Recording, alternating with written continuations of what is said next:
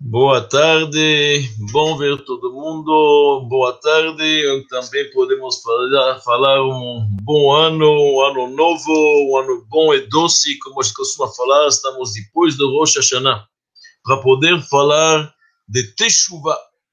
E Teshuvah, antes de começar, nós precisamos definir o que, que significa a palavra Teshuvah. Muita gente eles traduzem a palavra Teshuvah em hebraico como arrependimento porém não está correto. A palavra arrependimento em hebraico é harata.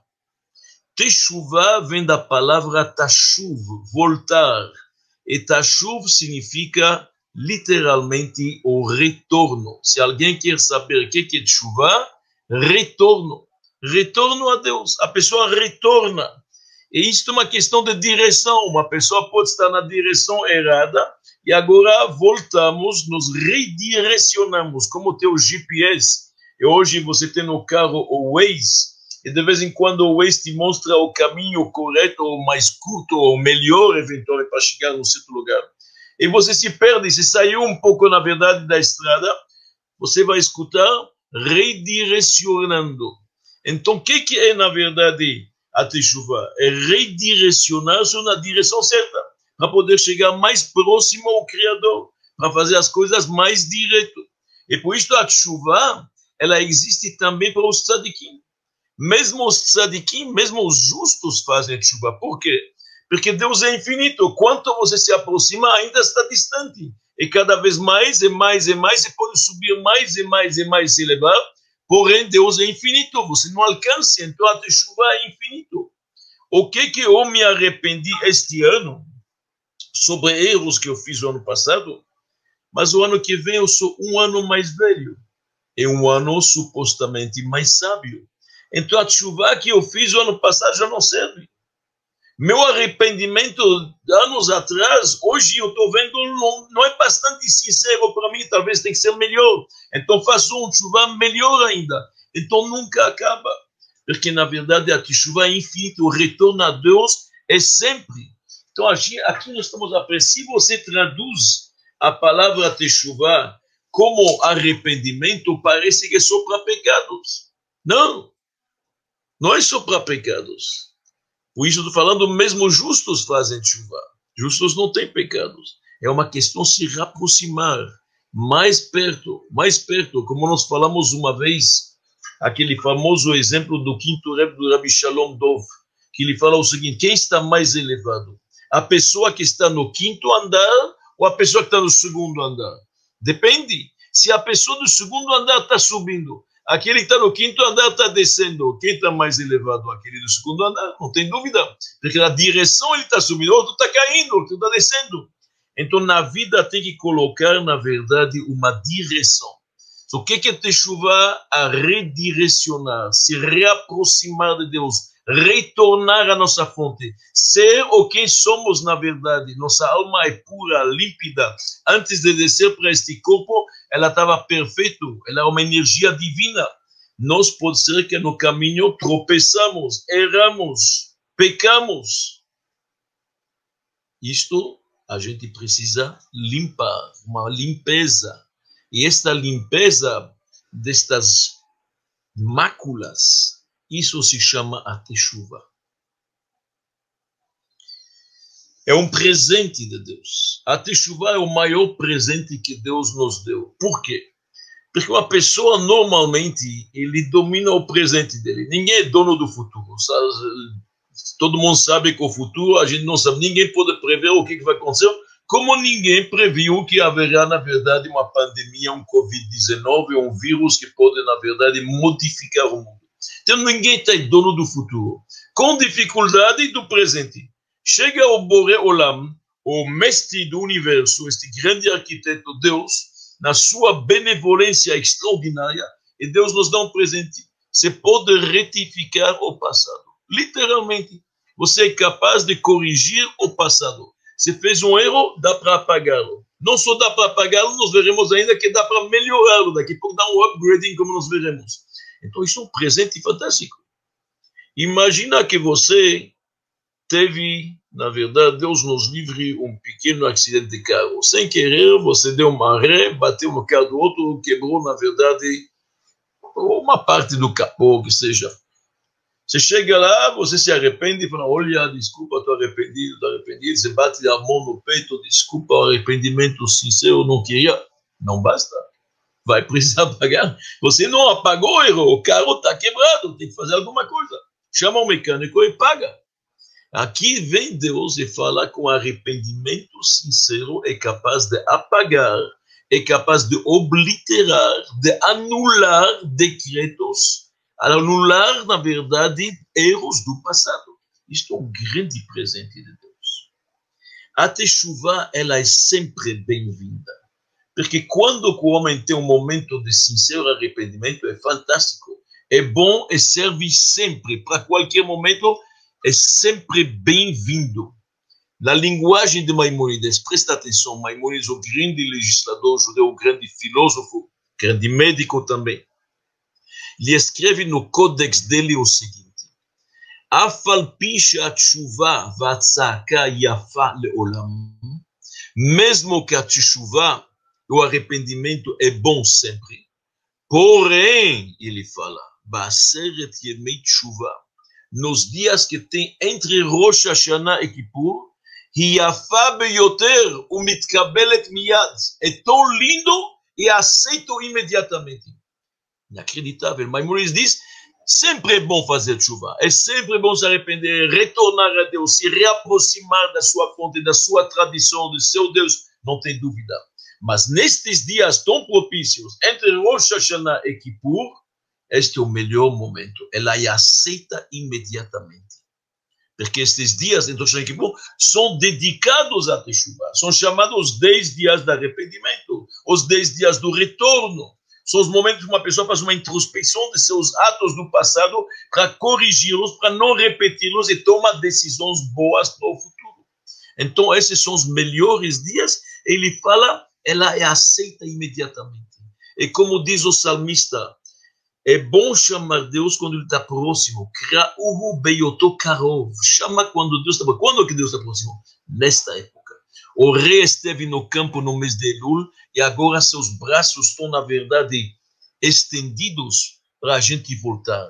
Tem épocas do ano que, na verdade, Deus, Ele mesmo se revela mais. A época da Páscoa, de Pesach mesmo sem mérito, Deus foi lá no Egito, nos tirou do Egito.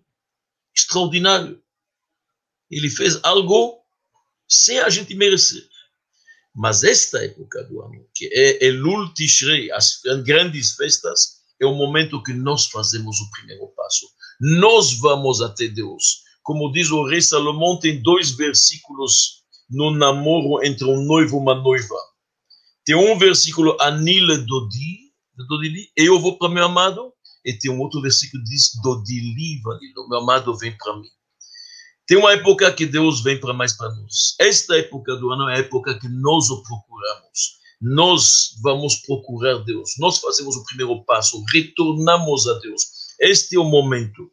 E este movimento da volta para Deus se chama a Teshuvah. Então diz Deus que se um homem se arrepende sinceramente, o que, que significa se arrepender sinceramente? Significa que ele está arrependido, ele não vai voltar a fazer. Não adianta fazer uma teshuva e um dia depois refazer o mesmo erro. A gente tem que estar arrependido a tal ponto que realmente a gente não volta a pecar. Que a gente, pelo menos neste momento, tem que ser sincero que a gente não voltará mais a transgredir este grave erro ou a fazer esta grave ofensa, ou que seja. Quando uma pessoa faz uma chuva, dizem os nossos sábios, tem duas formas de fazê-la. Pode fazer esta chuva por medo, a pessoa tem um temor a Deus, se chama em hebraico yir'a, ou pode fazer por amor a Deus. São níveis diferentes. Uma teshuva que é feita por temor a Deus é inferior a uma teshuva que é feita por amor. Quando uma pessoa retorna a Deus por temor, sincero, obviamente, Temor inferior é temor do castigo. Temor um pouco mais elevado é a reverência, o temor da grandeza de Deus. Como Deus é sublime e magnânimo, então se a pessoa faz uma teshuva por temor, neste momento ele transforma erros voluntários em erros involuntários. Assim o Talmud. Já fez algo enorme. Os erros que eram voluntários, que ele fez de propósito, que ele fez isto calculado, ele intencionou com intenção, ele transforma eles em erros inintencionais, sem vontade, literalmente sem pensar. Então, agora virou um erro não intencional. Não intencional já não é tão grave, não intencional. Continua o Talmud. Se a pessoa faz um erro e agora tem um arrependimento, é uma techuva, um retorno sincero por amor a Deus, um grande amor, mas os nossos sábios chamam isto no Talmud meum kadeliba, do fundo do coração. E realmente chama Deus do fundo do coração, como o rei David escreve nos Salmos, Deus, eu te chamei das profundezas do meu coração.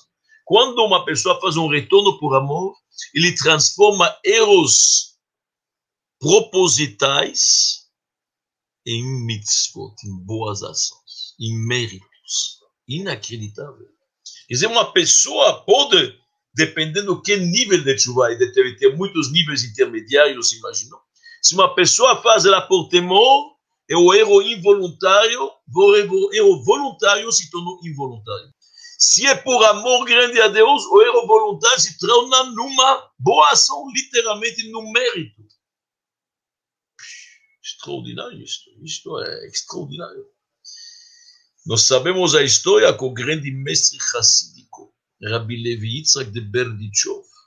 Uma vez chegou na véspera de Yom Kippur para uma pessoa que morava na cidade dele, que era conhecido por não ser um judeu observante, nem praticante, um judeu bem afastado.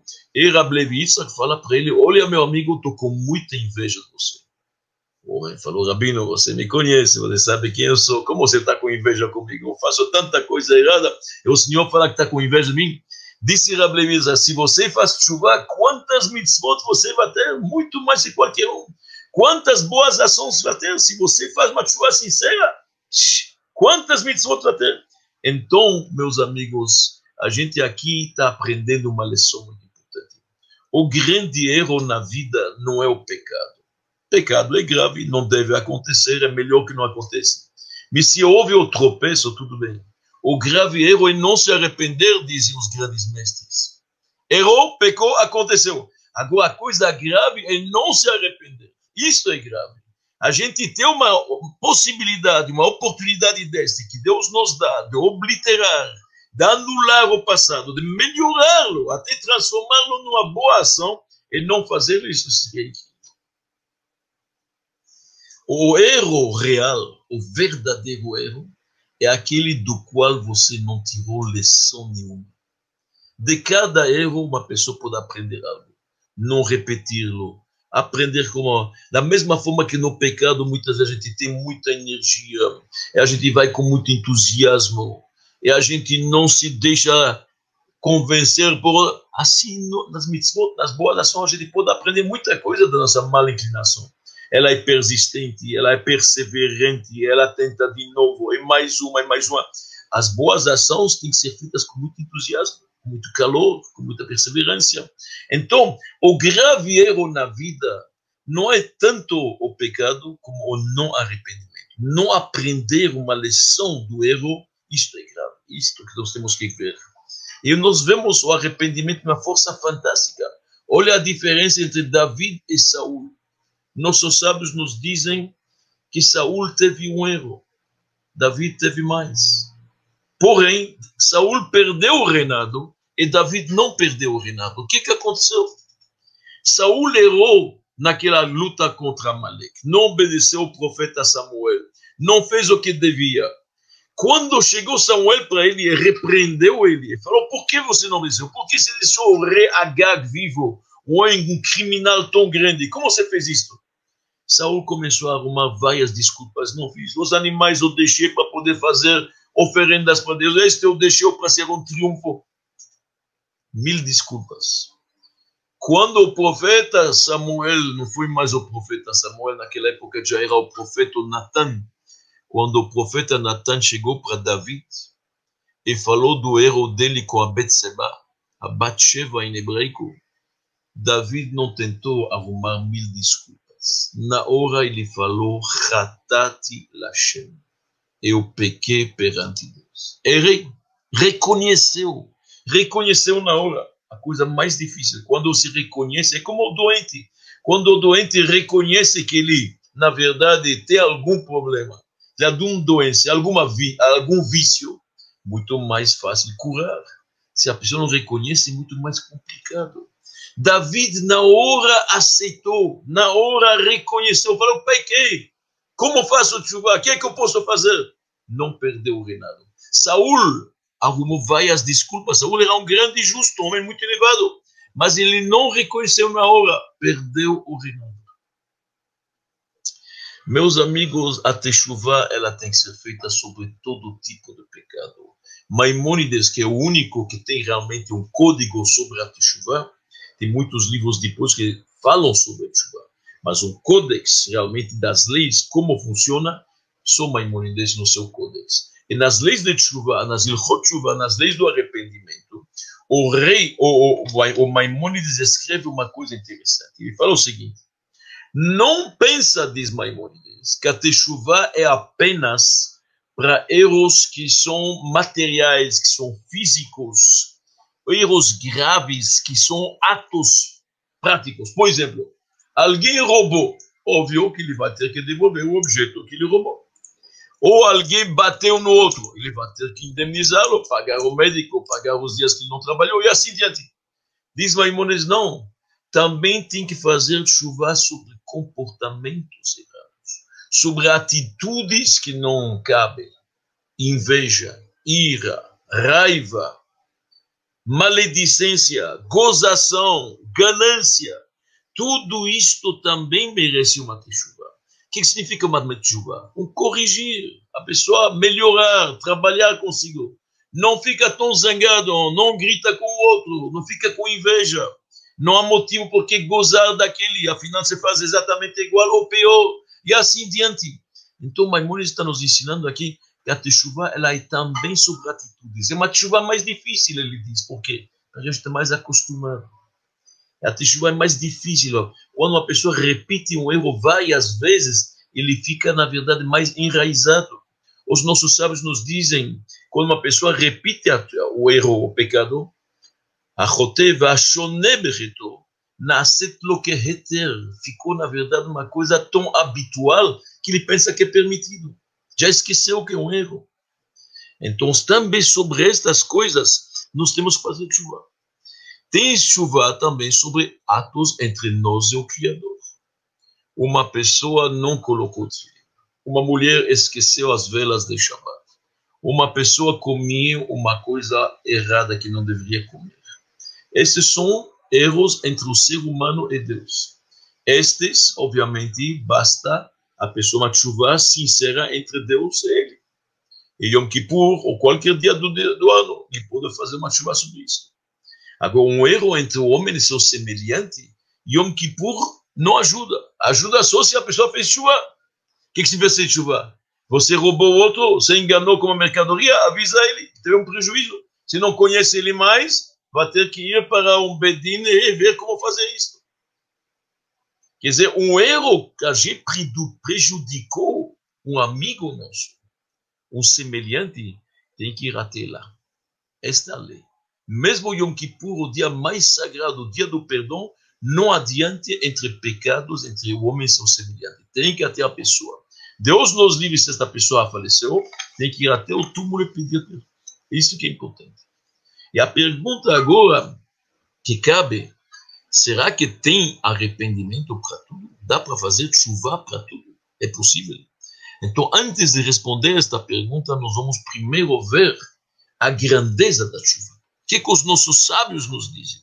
Os nossos sábios nos dizem, na verdade, Gedolah Teshuvah Shemagia Ad Kisei A Teshuvah sincera é tão grande que ela chega até o trono celeste. uma pessoa que quer se arrepender do erro que ele fez, e chora por isto, e realmente lamenta, está arrependido, e promete que não vai fazer mais, isto é uma linha direta até o trono do Todo-Poderoso.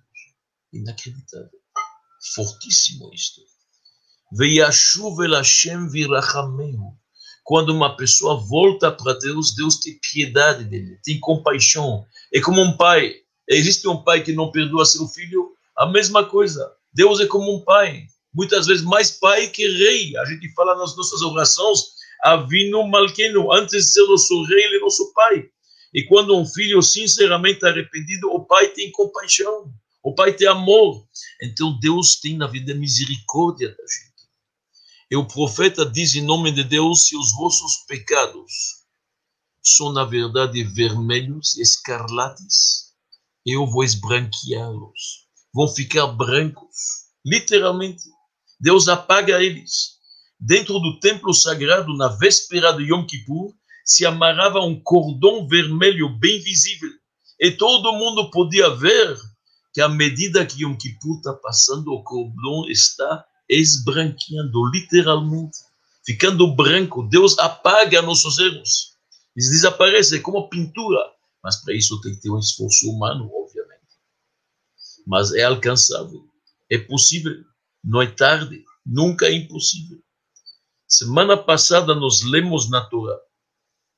Esta mitzvah que estou lhe ordenando, diz Deus, lo ela não está longe de você. Loba ela não está no céu para poder pensar que vai ter que viajar até o firmamento para buscá-la. Velome Everlayam, diz a Torá, e não está do outro lado do oceano para pegar um barco e buscá-la. Que Karov Elecha Hadavar Meod, diz Moshe Rabbeinu Moisés em nome de Deus, esta mitzvah está próxima de você, muito próxima. Beficha u bilvavcha la com sua boca e com seu coração, você é capaz, na verdade, de concretizar esta mitzvah.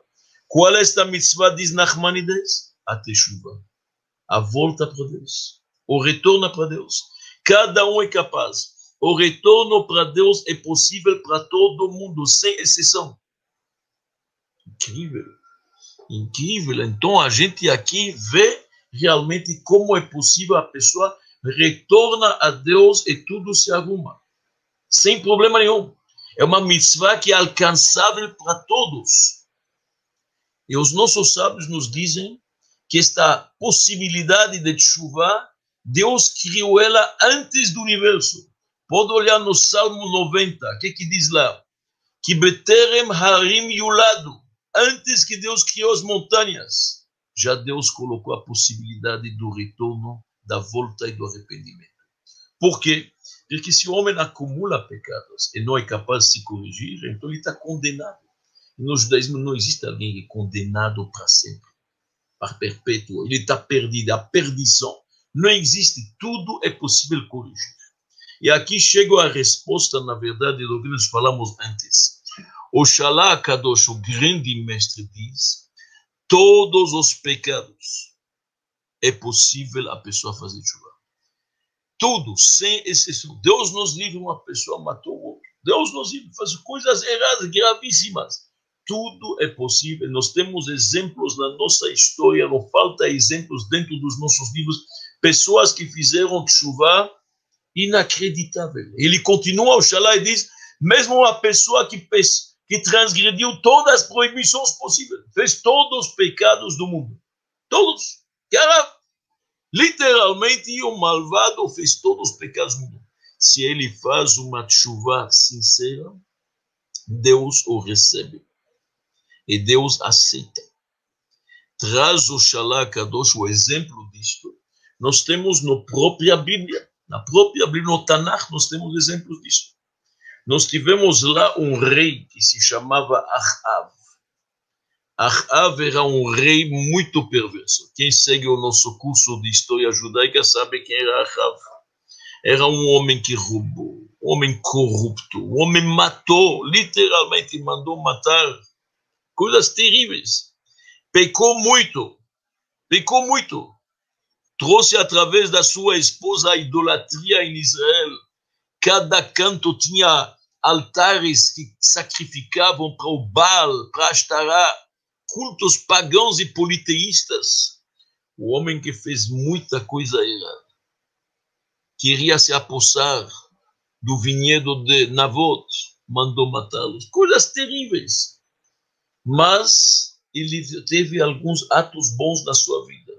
Num certo momento, ele foi invadida pelo rei Ben Haddad, se não me engano, não me lembro o nome, o rei, o, o rei, o rei de Aram da Síria. E o rei ganhou a guerra e falou a Av, me dá todos os seus tesouros, me dá tudo o que você tem. Quero ouro, prata, tesouros, tudo o que você tem. Quero também o Sefer Torah, que eu sei que os reis judeus têm um Sefer Torah, um rolo da Torá de pergaminho, eu quero. E Ahav se aconselhou com os sábios e deu para ele ouro para tudo o que você quer. Falou, não. Olha, um homem que era idolatra, um homem que, na verdade, tinha problemas, induziu o povo de Israel no erro. O rei Ahav foi um perverso, literalmente. Assim dizem os nossos sábios. Mas ele recusou de dar o Sefer Torah. E Deus acrescentou para ele 22 anos de vida. E no final também fez uma teshuva. Depois que matou Navot, e Deus prometeu para ele: não vou tirar o reinado seu na sua vida. Vai perdê-lo, mas não em vida. Incrível. Nós temos um caso mais extremo, um caso do rei Menashe. O rei Menashe era um perverso, infelizmente, do lado dos reis da casa de David. O pai dele era um grande justo. Risquiau, Ezequias, grande justo. Mas este homem Menashe colocou um ídolo dentro do templo. Você sabe o que significa isso? Nós que somos um povo que não permite nenhuma imagem, nenhuma estátua, nenhuma efígie, ele colocou um ídolo com quatro rostos dentro do templo sagrado de Jerusalém. Fora isto, ele na verdade mandou apagar em todos os livros da Torá que ele tinha alcance em outros lugares o nome de Deus e colocou o nome do Baal. Ele era um homem muito perverso. 22 anos ele reinou sobre o povo de Israel e introduziu todo mundo para a idolatria. Ele não fazia chuva. E Deus esperava, esperava, esperava. O que, que vai acontecer? Até que Deus trouxe, na verdade, o rei da Assíria. E o rei da Assíria entrou, ganhou a guerra e pegou o rei Menashe de prisioneiro. Levou ele para a Babilônia. Lá era o costume, quando pegavam um trunfo deste, o rei, imagina, matá-lo. Como matavam ele? Colocavam ele num panelão muito grande, acendiam o fogo, a água vai fervendo e pouco a pouco ele está sendo cozido, pouco a pouco, água fervendo e morrendo. E o rei Menashe está dentro desse panelão e a água começa a esquentar. Ele começou a invocar todos os deusinhos que ele conhece da idolatria aquela veneração, aquela outra, aquele ídolo, aquela astros, tudo que você pode imaginar. Obviamente nada ajudou. Ele sabia que isso não cresce. Até que ele se lembrou, como criança, que o pai falou para ele sempre um versículo. Batzar lecha umetzaucha dvarim Se você está no aperto, veshavta Hashem Elokecha, volta para o eterno teu Deus. E ele fez isto ele fez uma prece para Deus, por favor, se você é o Deus verdadeiro, mostra para mim. Não faça como todos os outros idolatrias que eu invoquei. Aceita minha chuva. Naquele momento, dizem os nossos sábios, todos os anjos do céu se mobilizaram. Falaram, um homem tão perverso que introduziu idolatria em Israel, colocou, na verdade, uma estátua no templo e apagar o nome de Deus. Esses nós não vamos permitir que as preces dele cheguem aqui em cima. O que, que fizeram? Fecharam todas as janelas do firmamento. Literalmente todas as janelas, todas as fendas do céu fecharam. Não queriam que as palavras dele cheguem até Deus. Dizem os nossos sábios o que, que fez Deus naquele momento. O Deus misericordioso. Kel Rachum Vechanun. Deus é como um pai piedoso. Abriu embaixo do trono celeste dele, como falamos antes, um buraco, uma fenda, a Teshuvah de Menashe ficou lá E Deus acabou perdoando. Você acredita? Contra a vontade de todo o sequito celestial, Deus acabou perdoando Menashe. Ele sobreviveu, ele se salvou e voltou para Jerusalém, ainda na verdade reinou alguns anos. Você pode acreditar uma coisa? Um homem tão perverso. Então diz o Shalá Kadosh, um dos grandes mestres nossos. Para tudo tem chuva. Não existe uma coisa que um judeu não possa fazer. Tudo é possível. O homem pode se arrepender, Deus aceita, pode passar anos, pode passar meses, não importa o que seja, mas Deus aceita a chuva sincera de uma pessoa. Nunca é tarde. Nunca, nunca é tarde. Tem gente que começou tarde. Vamos lembrar que Rabi Akiva começou a estudar o judaísmo com 40 anos. Era um ignorante até. Não um pecador, um ignorante. Mas nunca é tarde. Existe uma história racídica muito interessante. Tinha um grande mestre racídico que se chamava o mestre de Lublin, o vidente de Lublin, o José de Lublin. Lublin é uma cidade na Polônia. Ele tinha um aluno que também se tornou um grande rabino, o Rabi Avraham de Pinchuf. Esse Rabi Avraham tinha três filhas que ele tinha que casar na idade. Não tinha nem o dinheiro para fazer uma festa, nada, nem para roupa para nova. Era muito pobre. Ele veio pedir uma benção, a mulher dele insistiu, vai, ele não queria, vai no teu mês e pede uma benção. Então ele foi no José de Lublin, foi no vidente de Lublin. Lublin, o grande mestre racídico, falou para ele: Você quer uma benção? Sabe o que? Vai para tal e tal aldeia, viaja até lá, fica alguns dias. Um aluno não pergunta sobre ele, foi, ele pegou uma mala, foi até lá e não sabia por quê. Chegou lá, entrou no hotel. Ele não sabe por quê, mas o mestre mandou ele ir para o hotel. Vai, vai, foi para o hotel. O dono do hotel viu um homem distinto que vem com uma mala bonita, ele achou que talvez o Henrico servia a ele um café de manhã, tudo bem, deu todo o serviço. Ele está lá um dia, dois, ele ficou no quarto estudando Torá, ele não sabe por que, que ele está lá, mas o, se o grande rabino de Lublin mandou ele para lá, deve ter um motivo, ele está lá. Passou três, quatro dias, o dono do hotel começou a ver, o cara está aqui, não pagou nada, amanhã vou mandar a conta já tem que ver um pouco o que, que acontece. À noite, no quarto deste Abraham de Pinchov, bate na porta.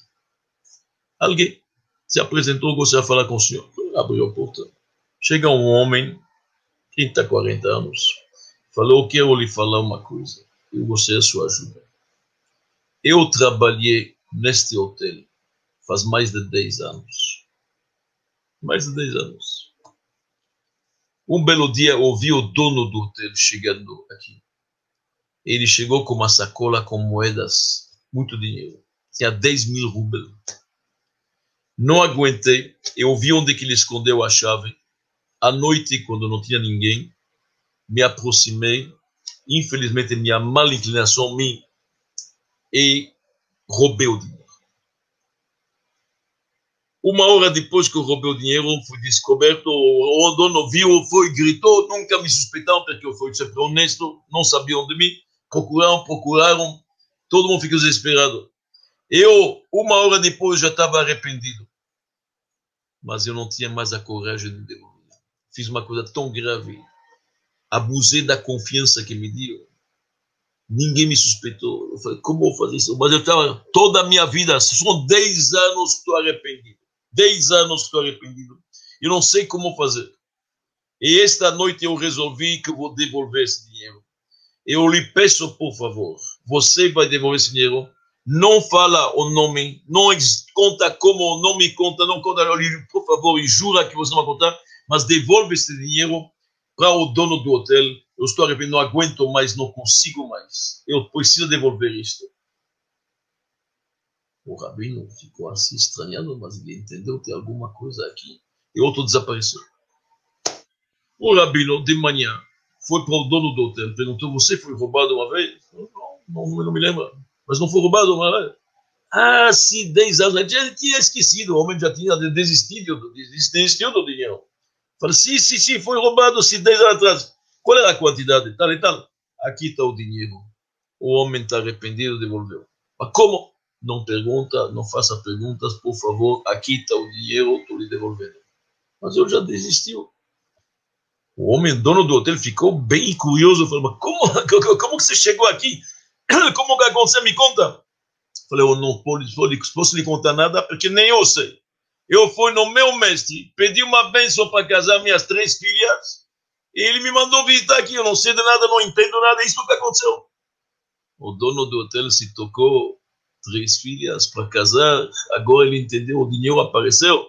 Obviamente que ele pagou os três casamentos com este dinheiro que voltou, e o homem ficou feliz. Rabi Avram de Pinchuk está voltando para Lublin, bastantes quilômetros, distância grande. Foi ver seu mestre, agradeceu, o homem foi ajudado para o que precisava. Disse o mestre de Lublin, a chuva deste funcionário não me deixava dormir. Uma chuva tão sincera, tantos anos, não me deixava dormir. Quando uma pessoa tem uma chuva sincera, nada tira isto. Isto quebra o céu, abre fendas se precisa, abre todas as janelas, todas as portas. Chega lá em cima. Inacreditável, é fortíssimo. Um judeu, um ser humano que se arrepende, Deus escuta. A mão está estendida, não há dúvida nenhuma. Isto é garantido. Meus amigos, faleceu faz pouco tempo atrás um grande filósofo judeu, um grande rabino, um grande mestre contemporâneo, um homem que escreveu 70 livros, chama Rabino Adin Steinsaltz. Bem conhecido em Israel, um homem muito conhecido. Ele contou uma vez, ele estava dando uma palestra para professores, pessoas bem descrentes, entre eles pessoas absolutamente sem fé, e num certo momento chegou um dos professores, bem mais velho que ele, falou: Olha, eu não acredito nada em tudo isso. Eu sou um judeu afastadíssimo, não tenho nada em comum com a Torá. Eu até como porco no Shabat. O rabino falou: Você come porco? Ele falou assim: E você come porco no Shabat? Ele falou: Sim, sim, no Shabat. Faça questão de comer porco no Shabat. Disse o rabino Adinstein para ele: nós temos algo em comum nos dois. O professor falou, nós não temos nada em comum. Nós temos em comum. Nós dois observamos o Shabat. Eu observo ele da forma tradicional e você observa ele da forma errada. O professor se tocou. Ele só come porco no Shabat. O professor começou a deixar lágrimas.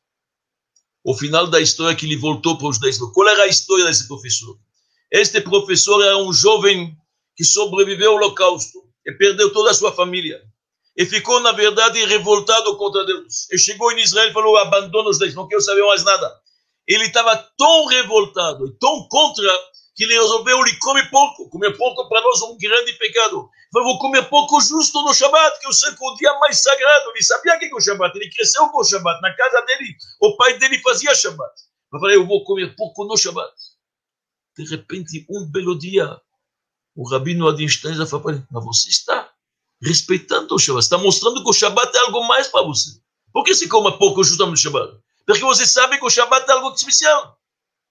Então, mesmo na tua revolta, você considera ainda que o Shabbat é um dia especial, diferente da semana. Você só come pouco no Shabbat.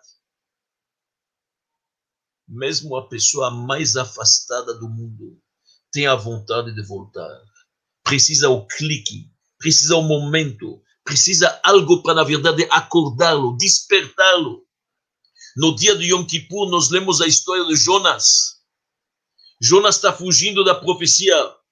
Ele está lá embaixo no navio. Começa a ter uma tempestade grande.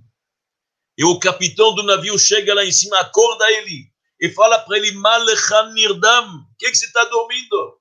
Kum krale loquecha, chama teu Deus. Isto é a teshuva. Chama o teu Deus, acorda, acorda. O shofar é feito para acordar. Então, meus amigos, nunca é tarde. Nunca é tarde demais.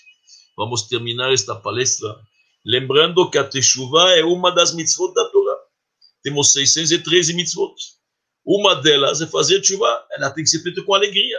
Assim, da mesma forma que uma pessoa, na verdade, faz as outras partes com alegria, mesmo o tshuva tem que ser feito com alegria. A história nos diz que uma vez o Baal Shem Tov, o grande mestre racídico, não conseguiu passar o Yom Kippur na, na cidade dele. Ele ficou preso a algum vilarejo. Passou o Yom Kippur lá, ninguém conhecia ele, sentou no último banco e fez o Yom Kippur dele lá abaixo do talit dele, rezou, ficou todo o Yom Kippur lá.